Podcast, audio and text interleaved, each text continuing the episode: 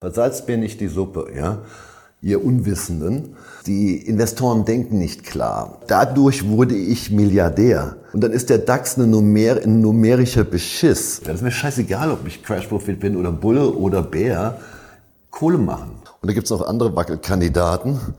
Und viel Blut sollte fließen, was bewertungstechnisch stark in die, in die, in die Augen sticht.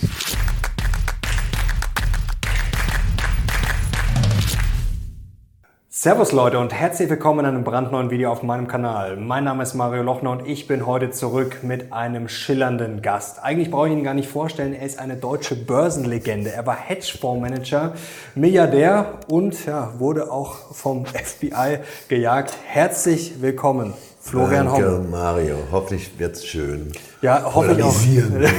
ja, ja, ich hoffe heute auf äh, Klartext von dir. Ich habe Ja. gleich mal eine überraschende Frage für dich. Ähm, Gibt's etwas, bei dem du zuletzt deine Meinung geändert hast? Ähm, ich habe keine Meinung. Ich habe Wahrscheinlichkeiten. Okay. Und äh, was mich äh, aktuell etwas immer, immer wieder beschäftigt, ist ähm, ähm, so Patterns, die sich wiederholen. In Anbetracht der aktuellen Bankenkrise, die ja optisch gelöst ist, aber unterschwellig weiter anwächst aus meiner Sicht, die produziert eine Rezession. Eine Rezession kann wiederum auch zu Desinflation, also fallenden Zinsen führen. Das kann natürlich ein Kursfeuerwerk selektiv auslösen. Auch wenn ich die Wahrscheinlichkeit als nicht äh, über 50, also unter 50 Prozent sehe, muss ich das auch auf dem Schirm haben. Wir haben ja ein, ein, ein Model-Portfolio und das hat äh, alle, an allen Krisen profitiert und ganz gut performt, auch in, in, in recht gesunden äh, Märkten. Und das muss ich immer auf, im Kopf haben. Und das heißt, da musst du mit Stops arbeiten, ja, weil so, so diese Bärenrallies, die zwei, die wir jetzt hatten, Also sind wir noch im Bärenmarkt? Die hatten, ja, definitiv. Wir sind in einem Bärenmarkt einer Dekade. Und ich folter euch nicht eure Zuschauer heute mit den 16 negativ konvergierenden Faktoren, ähm, die sich grundlegend verändert haben aus der Goldlockenphase von 1982 bis 2039 Jahre, 2021. Wir haben jetzt eine, wahrscheinlich, höchstwahrscheinlich eine verlorene Dekade. Aber das heißt nicht, dass es dazwischen für den blinden, binären Shortseller, der immer nur Short ist, ja, da muss er aufpassen, dann noch möglichst gehebelt, dass er na, sich nicht aus dem Geschäft shortet, ja. so wie viele, ja. Heute wollen wir erklären, ob jetzt der Big Short kommt. Jetzt hast du schon verraten, dass du auch in äh, Szenarien denkst und keine binären Wetten eingehst. Leute, wenn ihr solche Interviews, solche hochkarätigen in so einem ja, Ambiente feiert, dann unbedingt äh, Kanal abonnieren, um nichts mehr zu verpassen. Und auch bei Florian vorbeischauen, da haben wir nämlich auch ein spannendes ja, Interview gemacht. Also alles, was heute nicht besprochen wird in diesem Video, haben wir in einem anderen Video besprochen. Ähm, jetzt kommen wir mal äh, zum Big Short. Was hast du denn zuletzt geschortet?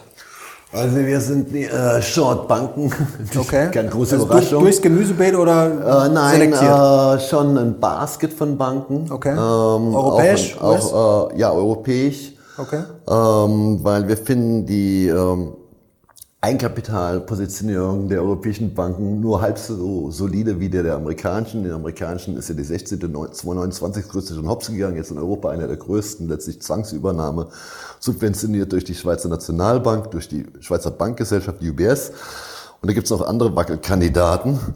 Und viel Blut sollte fließen in den kleineren, mittleren, spezialisierten Banken, die zum Beispiel Gewerbeimmobilien machen, Einzelhandelsimmobilien finanzieren, so leicht im Anschluss am Wagniskapitalbereich sind, die nicht groß genug sind, um eigene Kreditsyndikate zu führen, sich immer an, anschließen, aber dann sagt der Syndikatsleiter Hongkong Shanghai Bank, also müssen wir jetzt unbedingt die Commerzbank hier drin haben, die machen mich nervös, ja. Oder hier so eine Banker, die Rispamo, die Ravenna oder irgend so ein, ja, so ein mittelkleines, äh, un, un, un, un, nicht gesundes Teil. Ähm, und das, das, das führt natürlich dazu, dass das Benzin der ganzen Wirtschaftsmaschine, das ist ja, Geld ist ja das Öl für die Wirtschaftsmaschine, dass das etwas stockt, die Qualität hat auch äh, äh, abgenommen und daraus ergeben sich natürlich, was wir immer Pair Trades nennen, also ein, irgendeine so Short-These und eine Long-These. Und desto volatiler, desto mehr das hin und her äh, schwankt oder nach unten oder desto besser gelaunt sind wir, weil hohe, hohe Volatilität bedeutet bei uns normalerweise mehr Gewinn. Hm, okay. Aber wie läuft das genau? Vielleicht äh, ist man ganz ja, spannend klar. für die Leute. Ähm, wie shortet man eigentlich? Denn ein Problem beim Shorten ist ja das Timing. Also ich kann ja theoretisch ja. mir einen perfekten Short raussuchen, aber ich warte theoretisch zwei, drei Jahre drauf und da gibt es ja immer das schöne geflügelte Wort. Gehen. Genau, also wie mache ich das? Also das kostet doch dann sau viel Geld, oder? Wenn der Short nicht aufgeht. Ich sag mal, die, ähm, die Total Return äh, Investoren, die sich sehr wohl im Short Selling führen, fühlen das, äh, also als reiner Short Seller ist das beste Beispiel, könnt ihr euch mal anschauen.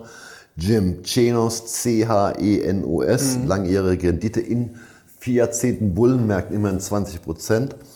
Milliardär oder mein Track Record ist auch nicht von ganz schlechten Kindern. Die sind auf der Short-Seite recht gut diversifiziert. Die machen nichts, ich gehe jetzt 150 Prozent Short, ja, mhm. DAX, ja, und da steht nichts dagegen. Ähm, der, der, der klassische Total Return Investor, der sagt, ich finde die fünf solventesten Weltbanken, mhm. agierend internationalen Banken, die EK über 12 Prozent haben, die finde ich gut. Und dagegen setzt sich ein Sammelsurium von grottenschlechten europäischen und müssen nicht mehr da sein, amerikanischen Banken. Ähnlich kann ich das auch im Gesundheitswesen machen. Ich kann das bei den Real Estate Investment Trusts so machen. Ähm, okay. Es ist ja auch keine schwarze Magie. Ich glaube, ja, alle deine Zuhörer verstehen, dass der Gewerbeimmobilienbereich, Büroflächen mhm. gefährdet ist mit einer Leerstandsquote in den USA um die 20 fucking Prozent. Das ist mhm. kernig, ja. Und die müssen jetzt refinanziert werden. Ich wäre als Bank, würde ich keine Refi machen. Ich möchte meine Kohle zurückhaben, verkauft das Scheißding. Mhm. Ähm, das betrifft auch die ähm, Einzelhandelsflächen, da sind auch Banken drauf äh, spezialisiert. Oder man kann die Einzelhändler teilweise auch schon shorten. Die haben so einen schönen Uplift bekommen vor kurzem, weil die Amerikaner wirklich ihre Sparquote wieder auf Null gesenkt haben. Unter Null mhm. ist schwer bei einer bei der desolaten Kreditwirtschaft, ja. Und das ist so das letzte Husten, ja. äh, mehr geht eigentlich nicht. Und daraus ergibt sich äh, ein Portfolio. Und das, das, ist, das, ist, das ist wirklich wichtig. Das ist nicht so schwer, wie Menschen meinen. Das ist immer diese Ägide der upper echelons of Wall Street, don't stay out of my fucking terrain, bleibt nur aus meiner Spielwiese fern. Tschüss, Sikowski, ihr habt nichts zu suchen beim Leerverkauf oder bei der Bässe-Spekulation und vor allem nicht beim Pair Trading. Weil Salzbier nicht die Suppe, ja, ihr Unwissenden. Ähm, das ist so eine elitäre, äh, miese Einstellung, weil es gibt ja mittlerweile 400 inverse ETFs, die kann ich mhm. nutzen. Ähm, ihr habt ja auch diese ähm, Contract for Differences oder äh, in denen ich äh, äh, bei fast bei, bei vielen Brokern einfach auf fallende Kurse setzt. Da ist mhm. oft ein Hebel von fünf eingebaut. Bitte. Also mit Vorsicht achten. zu genießen, das ja. äh, nicht, nicht jetzt gleich äh, alles. Er ist alles auf eine Karte stellen. Also mein, mein Record über weit über ein Vierteljahrhundert testiert, der beruht schon darauf, dass auch die Shorts diversifiziert sind. Mhm. Und natürlich baue ich dann Limit ein. Genauso bei den meisten Positionen, die ich mittel-, kurz-, mittel- und langfristig halte. Ich möchte nicht so viel Geld verlieren. Mhm. Ja, Geld verlieren ist so das absolute No-Go in der Hedgefonds-Szene. Und selbst Warren Buffett sagt, erste Regel kein Geld verlieren, zweite Regel kein Geld verlieren. Aber der Großmeister Buffett hatte mal 48 Prozent Verlust in seiner Karriere. Und er weiß mittlerweile, von was er redet. Da muss ich nämlich grob 100 Prozent verdienen, um wieder pari zu sein. Nicht Geld verlieren, das geht eigentlich in solch volatilen Märkten nur mit Total Return. Kommen wir gleich dazu, vielleicht auch zu Buffett und zum Big Short. Ja. Jetzt sehen wir hier hinten die Deutsche Bank. Ähm, Wäre das ein Short für dich aktuell? Mmh. Ist es schon seit fünf, sechs Jahren. und aktuell wieder, sage ich, ähm,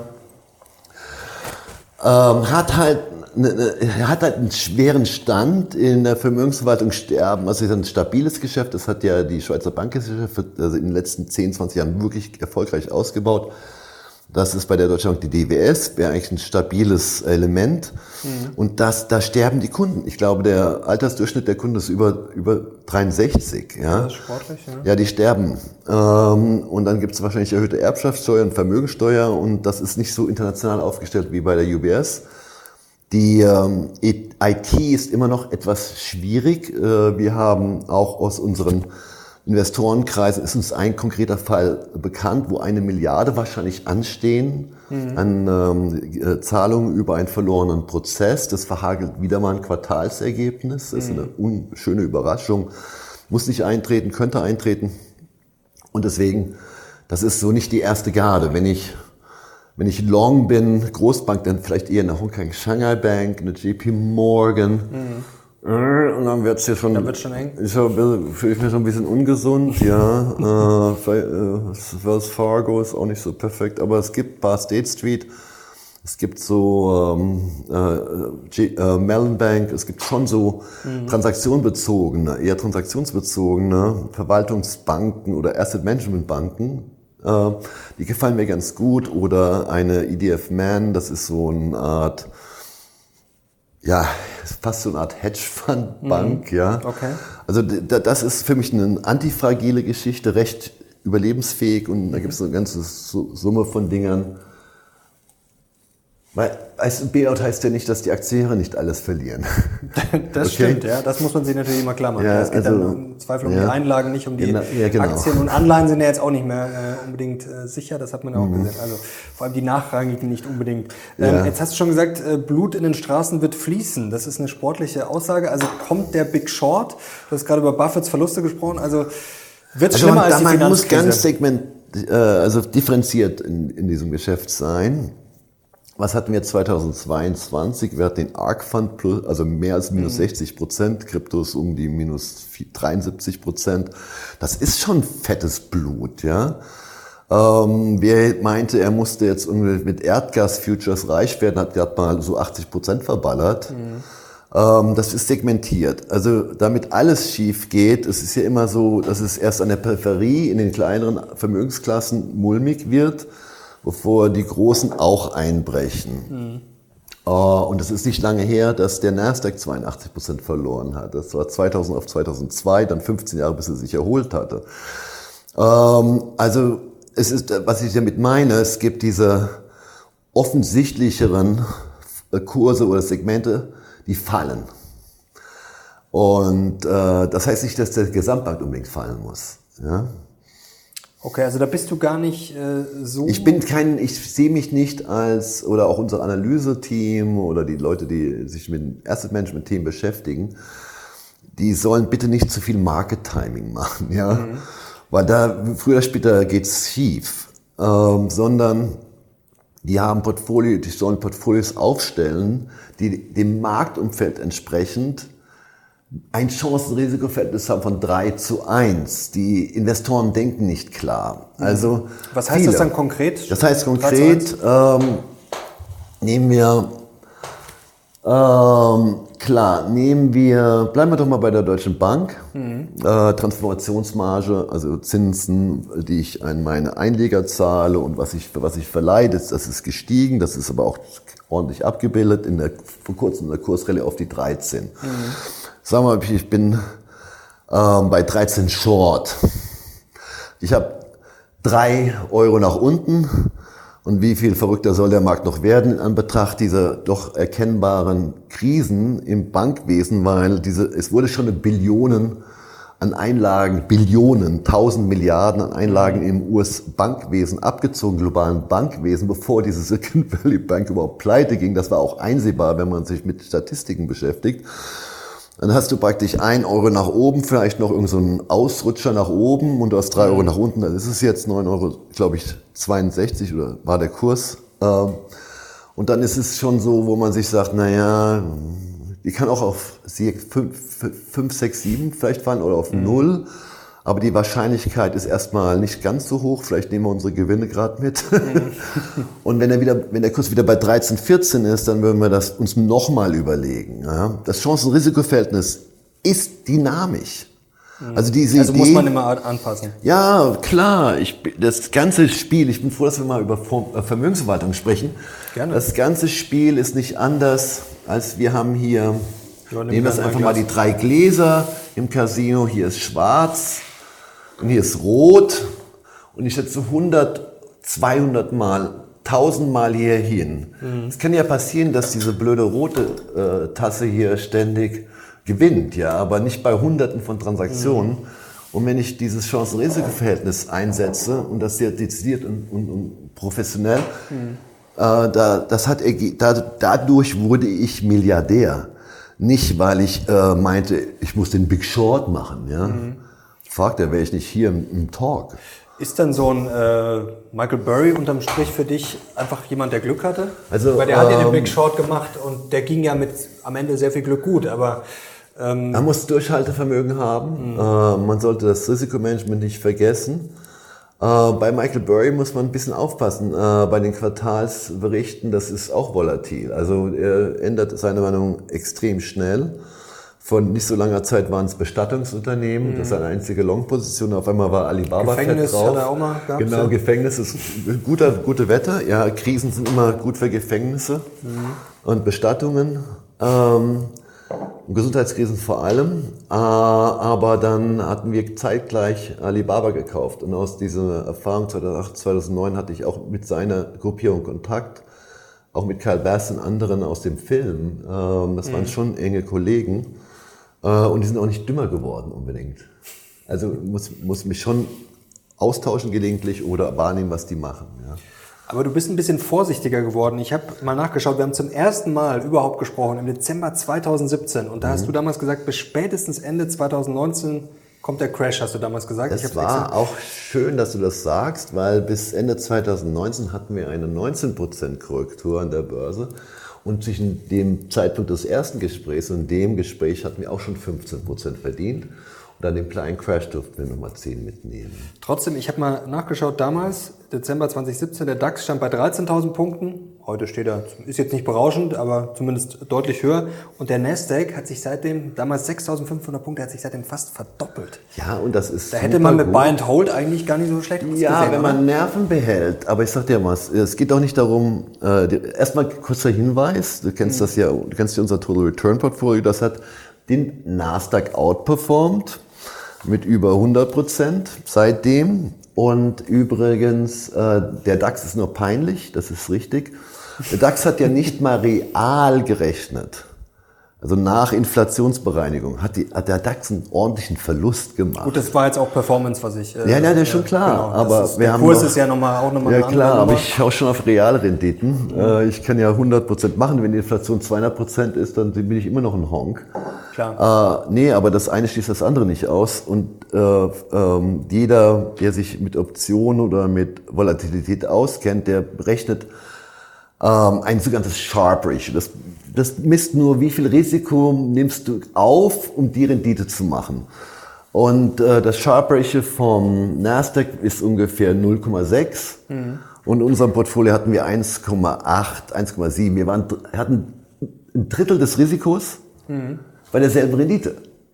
Und das interessiert die Elite. Das interessiert die großen Family Offices, die mhm. Harvard Universität, die Rockefeller Foundation, also Die, übrigens die Schweizer Bankgesellschaft oder etliche meiner ehemaligen Kunden. Und ich ticke immer noch so beim Investieren. Und du findest den DAX immer noch beschissen, so wie früher. Oder noch schlimmer.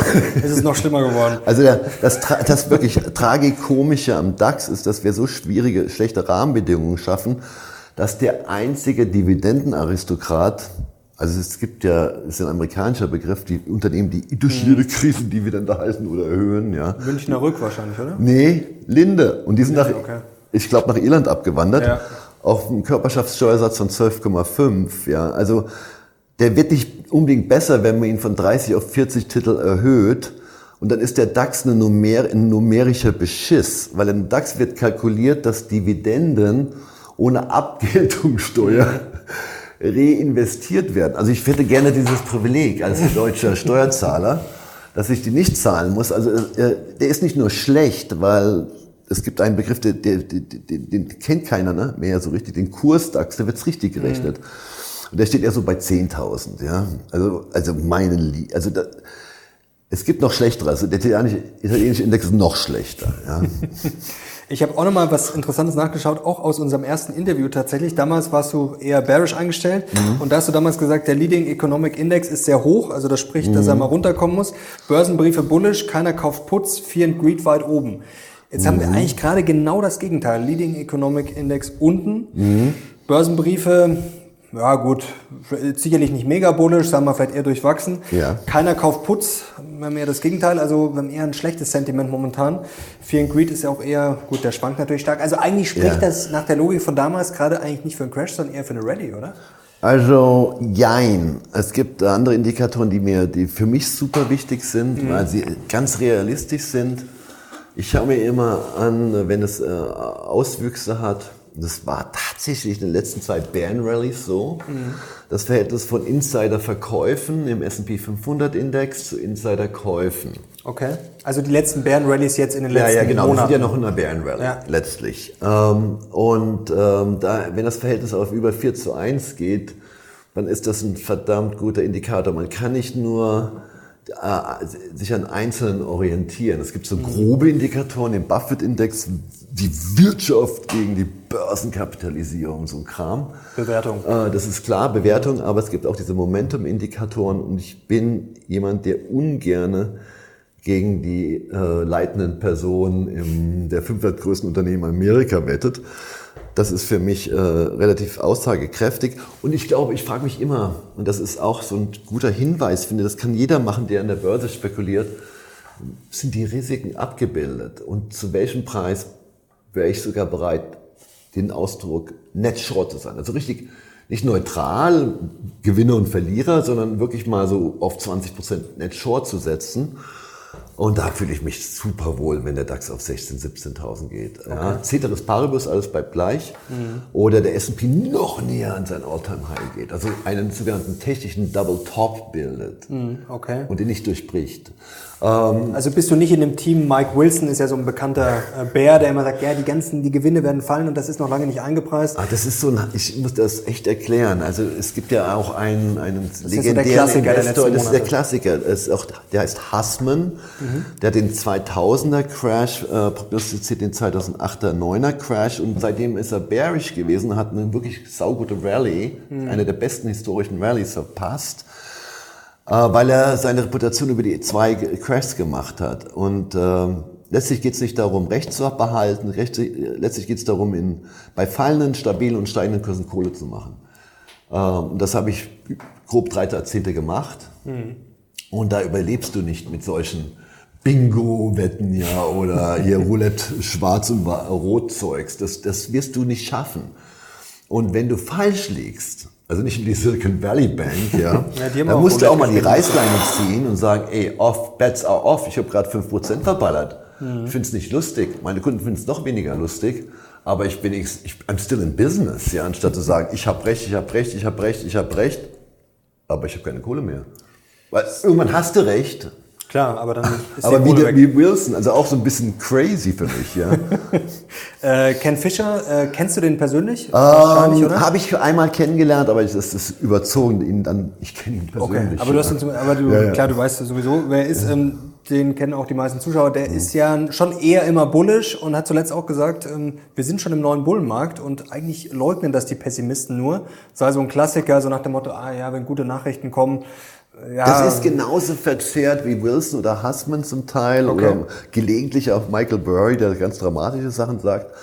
Ähm, Der hat eine Verzerrung als Long-Only-Investor. Das ist Mhm. doch klar. Also er kann ja schlecht äh, hier irgendjemanden im Raum Fonds verticken. Ja, übrigens ist seine Performance gegen S&P 500 nicht so legendär, wie er meint. Das muss Mhm. man, muss man alle äh, seine Fonds mal gegen den äh, Vergleichsindex laufen lassen, nicht irgendeinen, der sich einfallen lässt. Das, das haut mich nicht vom Stuhl, äh, ist schon lange im Geschäft. Aber der ist genauso verzerrt, wie ein, wie ein, wie, wie ein Net Shortseller verzerrt sein kann. Ja? Und nehmen wir den erfolgreichsten amerikanischen Shortseller, Jim Chenos. Der sagt einfach nur, dem seine Argumentation ist, äh, ihr könnt euch so lange über Marktentwicklung streiten, wie ihr wollt. Ich finde einfach nur die Gewinnmarge der Unternehmen im 100-Jahres-Vergleich ist ähm, 50 Prozent höher als der Mittelwert. Und wenn das zurückgeht, dann müssten die 50 Prozent fallen. Also der macht es ganz einfach, ja. Und ich glaube, wir haben schon historische äh, hohe Gewinnmargen. Und Ken Fischer wir machen das. Wir blenden einfach die 16 Faktoren ein. Bitte erinnere mein Team dran, dass sie die einblenden für deine Zuschauer. Gerne. Dass sich wirklich was verändert hat. Und Es gibt einen Typ, der heißt Howard Marks. Es ist nicht der, mhm. der ist der, super. Ja, ist nicht der Opium-Pot-Dealer, mein alter bekannter Howard Marks, ja, sondern das ist wirklich eine Long-Only-Ikone. Und der sagt sehr überzeugend, das erklärt er sehr, sehr genau, dass wir wirklich in einem Paradigmenwechsel sind, in dem, man, in dem er davon ausgeht, dass wir nicht mehr Nullzinsen haben, sondern nachhaltig mhm. zwei bis vier okay. und in einigen, äh, in den Randregionen eher noch höher und verschiedene andere Faktoren sich grundlegend verändert haben. Und der, der hat gar keine Long-Only-Verzerrung, der investiert dann nur ein bisschen anders. Ja? Also mhm. nicht querbeet ETF-Sparplan oder so ein Blödsinn, sondern die, holt sich die Segmente raus, die da antifragil resistent sind, damit gut klarkommen. Also auch ein reiner Long-Only-Ansatz, der gut differenziert ist, der kann auch funktionieren. Mhm. Nur da gilt auch wieder das Buffett-Prinzip. Ich muss ein bisschen Kohle haben, wenn es wirklich zum Absturz kommt. Da muss ich etwas Kohle haben oder zumindest irgendwas Zinsartiges, was ich sofort verkaufen kann, um mir das günstige Zeug zu holen. Ja, also dieses macht mich wahnsinnig, wenn ich immer als Crash-Prophet dargestellt werde. Es ist mir scheißegal, ob ich Crash-Prophet bin oder Bulle oder Bär. Kohle machen. Wir machen mal ein Special, die besten ETF-Sparpläne mit Florian Homm. das wäre das wär, es, gibt da es gibt auch da nicht nur schlechte. Also wollen wir die, äh, die ETF-Sparpläne nicht ganz schlecht reden, aber du ähm, äh, ja, willst es besser machen. Das du Aktien sparen, selbst in diesem äh, hundsmiserablen japanischen Markt, das hat mein Kollege äh, von mir ermittelt, äh, in der Spitze gekauft und drei Jahrzehnte real nichts verdient. Durch die leichten Aufwärts- und Hin Seitwärtsbewegungen entstand da so eine Rendite von 2,5 Prozent. So wirst du wahrscheinlich nicht äh, entspannt in die Rente gehen. Ja? Eher schwierig. Jetzt habe ich noch drei kurz abschließende Fragen. Gerne. Ähm, hast du einen Ten-Bagger-Kandidaten? Du hast ja früher zum Beispiel diese Clinovel ähm, mhm. mal, äh, ja, ich weiß, war 45. Also die. Äh, hast du was Spannendes, wo du sagst, ja, das sollten sich die Zuschauer mal anschauen. Das ist wirklich ein ja, Ding, vielleicht hochriskant, aber mit viel Potenzial. Unter uns? Genau, das bleibt unter, das uns, bleibt unter uns oder unserem Investmentclub. Okay. Weil die laufen nicht äh, so äh, nackig die rum und ich glaube, es ist nicht gut, wenn ich das 100.000 Leuten erzähle, weil dann ist das ein Tenbagger. Schade. Aber die, die haben wir, ja. Okay. Klar. Irgendwie eine leichten, nur eine Andeutung aus einer Branche oder was, was ist denn momentan aus deiner Sicht, machen wir es so, was ist denn momentan total unterschätzt und was ist überschätzt? Also was, äh, was bewertungstechnisch stark in die, in die, in die Augen sticht, ist, äh, sind natürlich einige Schwellenländer, die, ähm, also zum Beispiel ist Vietnam ein ganz gutes Beispiel. Mhm. Äh, vor wenigen Monaten, Wochen, Wochen kann man fast sagen, war es ja noch China. Da äh, handelt der Shenzhen zum ersten Mal seit Jahrzehnten bei 0,92 mal Buchwert. Mhm. Äh, ich gebe mal ein Beispiel, wie das Spiel läuft. Tenberg, es muss nicht immer 100.000 Prozent steigen oder wie Klinovell 4.500 Prozent. Ähm, wer etwas aggressiver gewesen wäre, hätte ganz entspannt, ganz entspannt kurzfristig out of the money Calls auf Alibaba gekauft, weil die hatten einen derartigen krassen Anstieg in so mhm. kurzer Zeit, dass er damit sein Geld ja, wenigstens vervierfacht hätte in kurzer Zeit. Oder wir haben in unserem Banking Short ähm, und Deutsche Bank Short innerhalb von einer Woche nochmal nachgeschortet, so 17 Prozent verdient. Mhm. Aber unsere Clubmitglieder oder die professionelleren, etwas risikobereiteren, ich kann mal nicht mit 63, soll ich jetzt hier noch so ein crazy Zeugs machen, ähm, die haben das natürlich durch ein, ein Tail and Put gespielt und ein Black Swan Fund, der das wirklich, also der macht nicht nur einen Put auf fallende Kurse, der macht noch einen Hebel auf den Put, ja. Aber da kamen 4144 Prozent in drei Monaten raus. Also die Dinger laufen, mhm. aber man kann sie wirklich nicht im allgemeinen Programm nicht mal vorstellen. Das ist ein bisschen crazy, fahrlässig. Aber wenn ich ein 100.000 Euro Depot habe und bin, sag mal, 30, 25, also ich, in meiner wie ich so 19 war, fing ich an. Ich hatte mein Depot und das lief nur so. Mhm. Deswegen hatte ich, habe ich auch heute noch Ringe unter den Augen. Ähm, und dadurch entstand ein enormes Vermögen, Vermögen. Aber ich war da, ich war eigentlich Fulltime-Trader und hatte noch ein Studium und einen Job. Ja, also da, diese, das ist, das ist, das sind 40 Bagger, 50 Bagger, teilweise in kurzer Zeit. Äh, auf, äh, und auf der Long-Seite, da muss es halt ordentlich plumpsen. Wenn Bewertungen in, an der unteren Ende einer Bandbreite ankommen und dann noch Panik herrscht, also du kannst sogar den ARC Fund nehmen, der ist ja 70, 80 Prozent mhm. abgestürzt. 70 möchte ich übertreiben oder Bitcoin ist ja auch brutal abgestürzt. Wenn man dann die parabolische Kurve, die nach, kann nach oben gehen oder nach unten, mhm. wenn man da etwas äh, Kontenance hat und sagt, ich sehe eine leichte Stabilisierung, ich bin bereit, 10% meines Gelds mit einem gewissen Hebel einzusetzen, macht das Ding 30% und ich mache entspannt. Ich kann, muss nicht, kann ja weiterfallen, aber ich kann entspannt 150 machen.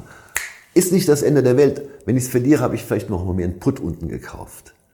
Auch da kann ich noch mal meinen, mein, mein, mein Schmerz kontrollieren, ja, meine Upside nach oben lassen. Aber das ist ein Professional Investor genau. Talk. Genau. Ja. Wichtig nochmal, also nichts für Anfänger und keine Anlageberatung. Also das ist Nein, never. an dieser Stelle äh, ganz, ganz wichtig. Yeah. Florian, Herzlichen Dank, das hat großen Spaß gemacht und ja, großen Dank, dass du uns da mal so ja, mitgenommen hast. Du, gutes Tempo. Ich bin dir dankbar, dass wir endlich, endlich mal ein Interview für, führen darf und kann mit jemandem, der fragt, wie funktioniert überhaupt Total Return oder wie, warum werden viele Reiche immer reicher?